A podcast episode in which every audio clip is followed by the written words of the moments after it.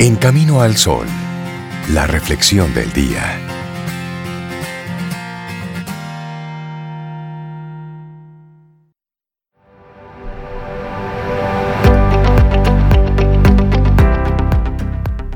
Y decía Molière sobre la improvisación que la misma, la improvisación, es la verdadera piedra de toque del ingenio. Totalmente de acuerdo. Y ese es nuestro tema. ¿Es la vida una improvisación? ¿Qué piensas tú, amigo, amiga, camino al sol oyente? ¿Es la vida una improvisación? Es una muy buena pregunta. Yo creo que la vida del dominicano es una improvisación. El dominicano improvisa mucho. Eh, por necesidad, por, por, lo que sea, pero somos muy creativos e improvisamos. Bueno, dicen que la necesidad es la madre. Sí, de la creatividad. De la creatividad. Entonces ahí tú vas improvisando. Claro. Y en esa improvisación, porque ojo, por un lado tenemos esa improvisación tú en conocimiento absoluto de técnicas, de formas, con información, es decir, con fundamento. Bueno, tienes todas esas herramientas y tú con todo eso tú vas improvisando. Eso es un tipo de improvisación. Otra, cosa es cuando tú no tienes ni idea y comienzas a inventar. Entonces eso, no es improvisar. Eso, no es improvisar, eso es estar, ¿eso es como es? Loco gallismo. Loco gallismo, eso usted estar inventando. Usted con, eso que tiene, estarse haciendo, hasta estar como los locos, ¿no? Entonces... y a veces sale, y a veces sale, hay que decirlo, pero no debería ser la norma. Y cuando usted la pega, sí. eso no es fruto de la improvisación. Cuando usted pega algo. Pero yo pienso que, que cada uno de, pudiéramos, sería bueno tener un poco de improvisación en la vida, porque igual hay personas también muy rígidas. Tú sabes, que no permiten como nada de flexibilidad, de cambio, de nada espontáneo. Pero ojo, eh, son, son, una cosa es inventar, y cuando tú estás inventando es con un desconocimiento total. Es decir, tú estás dando palos a ciegas. No. Cuando tú estás improvisando, tú conoces y tú tienes herramientas. Es lo que sucede en el jazz.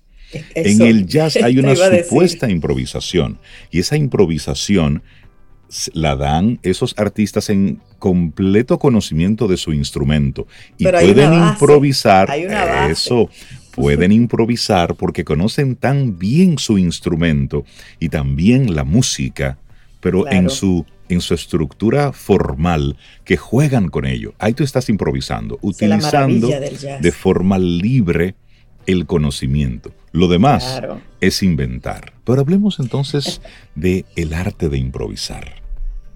Ser espontáneos, en este caso la improvisación, más que profesional, se habla, es está muy atada la idea de que tú puedas afrontar los cambios de manera creativa. Es como la línea que tenemos con el tema de hoy.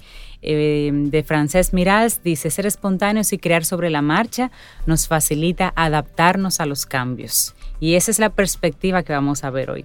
Acostumbramos a programar los días y así le damos la espalda a la espontaneidad. El cambio, la creación, los descubrimientos vitales tienen como sustrato la espontaneidad. Los niños pequeños aprenden con gran rapidez porque les está permitido jugar y experimentar e improvisar. Al llegar a la edad adulta, nuestra progresión se ralentiza un poco e incluso llegamos a sentirnos estancados. A fuerza de repetir los mismos hábitos y tareas, se va estrechando nuestro margen para imaginar y para romper moldes. Nos volvemos previsibles, conservadores, autómatas a veces. Preferimos encerrarnos en nuestra zona cómoda a tener el desafío de la reinvención. Eso se aprende. Sí, sí, sí. Bueno, eh, intelectualmente muchas personas tienen la impresión de pasar dos tercios de su tiempo durmiendo desde un punto de vista creativo. Sin embargo, ¿qué hacemos con el otro tercio que está a nuestra disposición? Estamos tan acostumbrados a programar las horas y los días, a llenar cualquier espacio vacío, que la agenda se ha acabado apoderando de nuestro tiempo libre. Incluso el fin de semana vamos también así como autómatas, como decía Cintia. Y así pasamos la vida, dándole la espalda a la espontaneidad, incluso a la felicidad. Y como apunta el ensayista Mario Satz, ríe más un bebé que un niño un niño que un adolescente y un adolescente ríe más que un adulto. Y una pregunta, ¿Será la menor ausencia de barrotes cotidianos lo que facilita la alegría? La buena noticia es que está en nuestras manos recuperar la libertad perdida, como mínimo en un tercio de nuestra vida. Y hay un libro que marcó, marcó una buena época, que es Tus zonas erróneas, de Wayne Dyer. Y él define la espontaneidad como ser capaz de ensayar cualquier cosa de repente, tomando la decisión de hacerlo en un momento, simplemente porque es algo que te gusta y de lo que tú puedes disfrutar. Esto no sucede con mucha frecuencia, sobre todo cuando alguien ocupa lo que se denomina un cargo de responsabilidad. Este tipo de personas viven sus vidas sometidas a cánones rígidos, sin fijarse en lo absurdas que son muchas de las normas que respetan ciegamente. Sienten un terrible miedo a lo desconocido. Nunca discuten lo que se les dice, sino más bien se aplican con rigidez a hacer lo que se espera de ellos. Pero la gente rígida, oigan bien, nunca crece. nunca crece y se paga un alto precio por restringirse a una vida tan pautada y con tantas normas. El individuo que ciega su manantial interior de espontaneidad suele padecer de algunos síntomas, por ejemplo, amargura y resignación por llevar una vida no elegida, fatiga física y mental ante el aluvión de obligaciones por cumplir, distanciamiento de la pareja y una mayor tendencia a la infidelidad, estrés y ansiedad permanentes, sentimiento de que la vida pasa muy rápido y de que se vive solamente para pagar facturas. Ay, qué terrible. que levante la mano el que siente algo, algún síntoma. Sí, sí. Ay, ay, ay. Bueno, y quien padezca uno o varios de esos síntomas que mencionó Cintia, puede afrontarlo de la forma más lúdica posible. Dedicar una parte de su tiempo a vivir, como decía Reinaldo, como una banda de jazz. Y vamos a ver cómo se hace eso. ¿eh? Para entenderla, cómo la espontaneidad conecta con la alegría interior, tomemos como ejemplo una banda de jazz melódico. Los músicos empiezan siguiendo la armonía y la tonada que el público conoce. Llega un momento, sin embargo, en el que rompen con la partitura y comienzan a improvisar. Sus expresiones cambian al instante, pasan de la concentración a la sonrisa y es en estos momentos cuando realizan las mayores proezas musicales. ¿Y qué es lo que pasa, Rey? Bueno, se divierten. Exacto. Se divierten, claro, y disfrutan. Y ese disfrute, ese gozo se contagia de inmediato con el público, que va luego entonces aplaudiendo esa, esa demostración de pericia, de maestría de parte de cada uno de los músicos, y han estado entrando en un estado de flow. Y este concepto es estudiado por el profesor de psicología que nosotros aquí lo conocemos como cariñosamente Mihaly.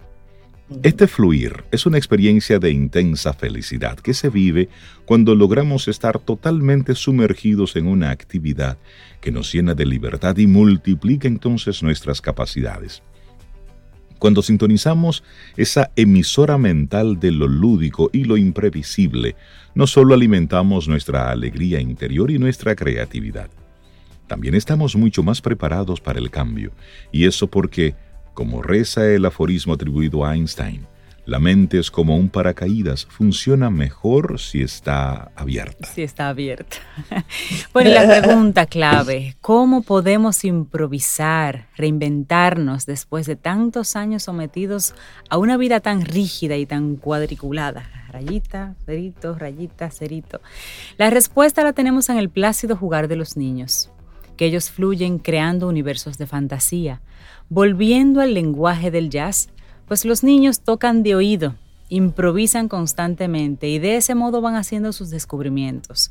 Esta mente salvaje, lúdica e infantil no se restringe al ámbito artístico, sino que podemos hacer uso de ella en actos tan cotidianos como un beso, la contemplación de un atardecer, un momento de baile, un chiste, cocinando. Es muy variado. El músico y ensayista Steven Nachmabopich por ahí es que anda su apellido. Sí.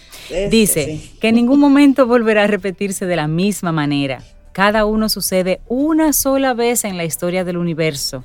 E incluye dentro de los actos de libertad creativa el lenguaje común. Por eso, además de liberar nuestro tiempo libre para actividades que ejerciten nuestra creatividad, merece la pena disfrutar de la conversación con personas que dominen este viejo arte, el arte de la improvisación. Así es. ¿Y cuántas grandes ideas y resoluciones habrán salido de ese diálogo entre dos buenos amigos? O tres como nosotros, ¿verdad? Reina Locinta y yo, y Laurita, cuatro. Sí, sí, Probablemente muchas, ya que el ser humano agudiza su ingenio cuando se sirve del otro como espejo de sus propias capacidades. Si superamos el valor de la espontaneidad, no solo disfrutaremos más de nuestro tiempo libre y de las relaciones con nuestros seres queridos, también aumentaremos nuestro abanico de soluciones para los problemas que puedan surgir en ámbitos más rígidos, como el ámbito laboral. Así es, y ya cerrando, volvemos un poco al clásico de Wayne Dyer. Este autor concluye que demasiado a menudo identificamos lo desconocido con el peligro. Sin embargo, Nunca saldrá nada nuevo de circuitos que ya son previsibles, de caminos que ya hemos recorrido. En el jazz, la libre improvisación es más importante que el tema principal. Del mismo modo, si abrazamos la espontaneidad de la vida, entenderemos nuestra existencia como una partitura en blanco, donde no hay nada escrito, porque todo está por hacer. Y en esa espontaneidad, por supuesto, tú sí estás en pleno conocimiento de cuáles son esos objetivos que tú quieres lograr. Es tener claro el punto, ¿eh? Allá, eso es lo que quiero.